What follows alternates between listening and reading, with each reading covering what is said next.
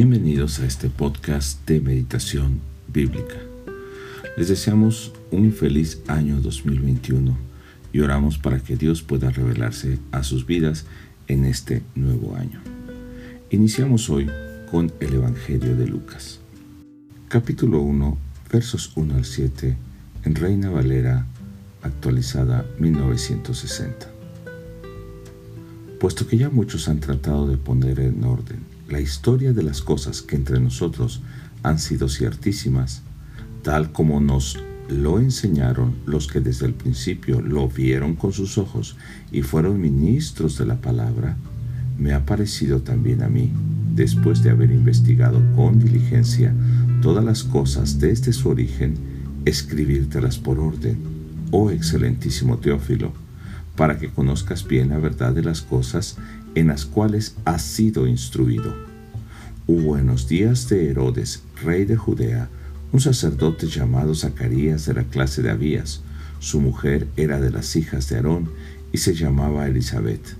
Ambos eran justos delante de Dios y andaban irreprensibles en todos los mandamientos y ordenanzas del Señor, pero no tenían hijo, porque Elizabeth era estéril y ambos eran ya de edad avanzada. A partir del verso 1 nos narra que ya habían habido esfuerzos, aún antes de Lucas, para escribir de manera ordenada acerca de la vida de Jesús y el Evangelio de la Salvación. Teófilo, a quien se escribe esta primera narración, conocida con el nombre del autor, que es Lucas, que es posiblemente un médico sirio, pero que ha caminado, ha sido colaborador y cronista durante el ministerio de Pablo, va a escribir lo que él ha visto y lo que ha investigado. Y él pudo tener contacto de primera mano con los apóstoles, algunos de los testigos oculares también, eh, que aún estaban vivos, y de estos hechos nos va a narrar en el Evangelio de Lucas. Y él les llama a ellos ministros de la palabra. No se queda con lo que ha aprendido, sino que hace un trabajo de investigación dedicado, escribe todo en orden para que también otros puedan conocer esta verdad acerca de Jesús.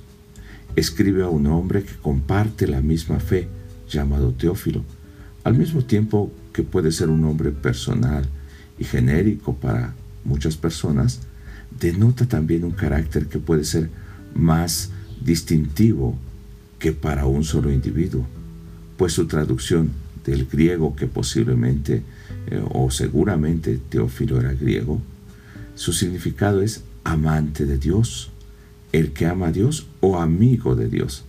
Así que Lucas le está escribiendo a alguien que es un amigo de Dios. En el verso 2 y 4, específicamente el 3, nos va a decir algo acerca de Lucas.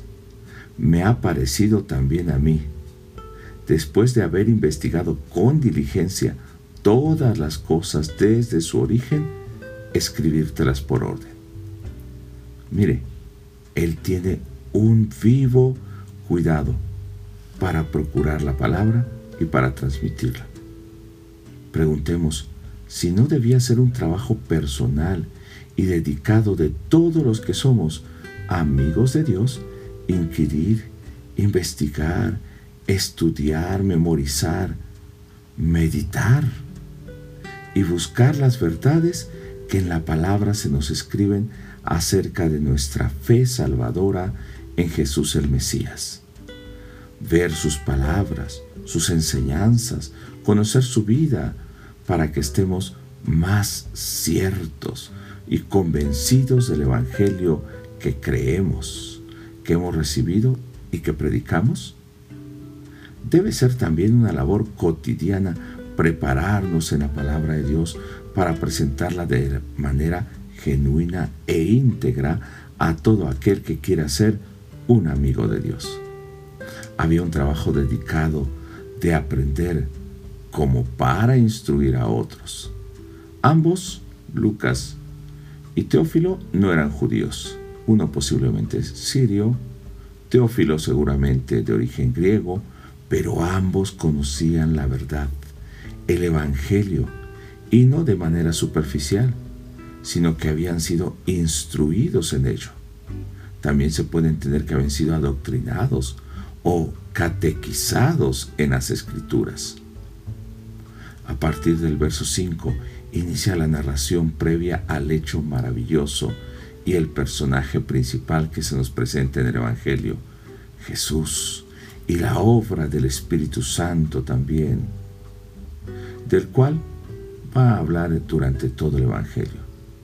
Estos hechos previos que nos narra en el capítulo 1 es para establecer un periodo histórico que pueda consultarse en la historia universal durante el reinado de Herodes el Grande, un hombre de origen edomita, aunque criado con las costumbres judías. Era aliado del imperio romano. Hizo la construcción del templo de Jerusalén que admiraban los discípulos de Jesús. Fue un gran constructor de obras y ciudades. Procuraba estar bien con Roma y con los judíos, pero era odiado por eso por el pueblo que él eh, gobernaba, los judíos. Mientras tanto podemos establecer este periodo de Herodes el Grande y cuando nos empieza a narrar la historia Lucas, como este periodo en Roma que se ha dado eh, toda la historia de Marco Antonio, a quien por un tiempo apoyó Herodes, y después de la derrota de Marco Antonio o la muerte de Marco Antonio, le va a suceder un personaje muy conocido, Augusto, también conocido como Octavio. Y Herodes va a congratularse ahora con el nuevo emperador Augusto, para seguir siendo un vasallo gobernante de Judea. Y así que no es una historia inventada, sino es una historia real, localizada en un tiempo, en un lugar geográfico. Y también Lucas entonces nos quiere relatar estos hechos seguros y quiere que sus primeros lectores, tanto Teófilo como los que luego leerán el Evangelio estén seguros de que es algo real y ellos conocen estos hechos. Pero luego entra en una narración sobre una pareja judía, Zacarías, un sacerdote, y Elizabeth, de la familia de Aarón. No tenían descendencia, aunque eran justos, temerosos de Dios e irreprensibles. Inclusive, estos como descendientes de sacerdotes tenían la posibilidad de llegar a ser sumo sacerdote. Nos dice que el orden del ministerio de Zacarías era conforme a su familia, el orden de Abías, para que también nos dé un tiempo exacto del ministerio y de los hechos que va a estar narrando. Parece que esta narración no es un buen comienzo de una historia. Una pareja justa que teme a Dios, le sirve, pero no tiene descendencia. Inclusive, podemos ver que su ministerio seguía un orden establecido. Eh, usted lo puede encontrar en Primera de Crónicas 24:10, cuando se ordena cómo han de ministrar las familias de los levitas al Señor en el templo. Y esto había sido establecido desde el tiempo del rey David y se recuperó este orden al regreso del exilio de Babilonia, que es lo que nos narra Primera de Crónicas pero es el inicio de una historia asombrosa que traerá luz y esperanza a una nación y a un mundo sumido en la oscuridad. Una fidelidad que parece sin fruto, sin recompensa, en un mundo corrompido política y religiosamente, pero donde una pareja sirve fielmente a Dios, tal vez no esperando nada extraordinario, bajo opresión extranjera, sabiendo que no habrá descendencia.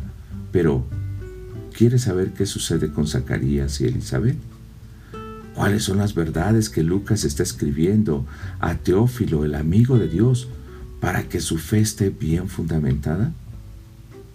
Este año que acabamos de pasar, 2020, y el que iniciamos 2021, no parecen muy halagüeños ni de esperanza pero te invito a meditar, iniciando este primero de enero de 2021 para que descubras las verdades de Jesús, de tu fe, tu salvación y cómo obró y obra el Espíritu Santo para traer ese Evangelio de Jesús, revelar al mundo a ese Jesús y también revelarlo hoy a nuestras vidas en medio de un tiempo de pandemia donde es necesario prepararnos en la palabra para que podamos enseñar a los amigos de Dios a que le amen verdaderamente, que recibamos un mensaje de Dios ya escrito en este Evangelio que Lucas nos dejó y que nos dé un mensaje así como el ángel se lo dio a aquellos que estaban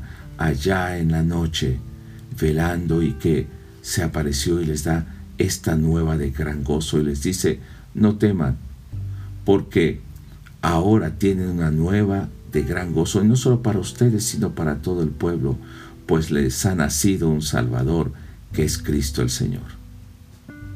Te invito a que medites, que nos reunamos con Dios como esos amigos de Dios, cada día con Él, por medio de su palabra.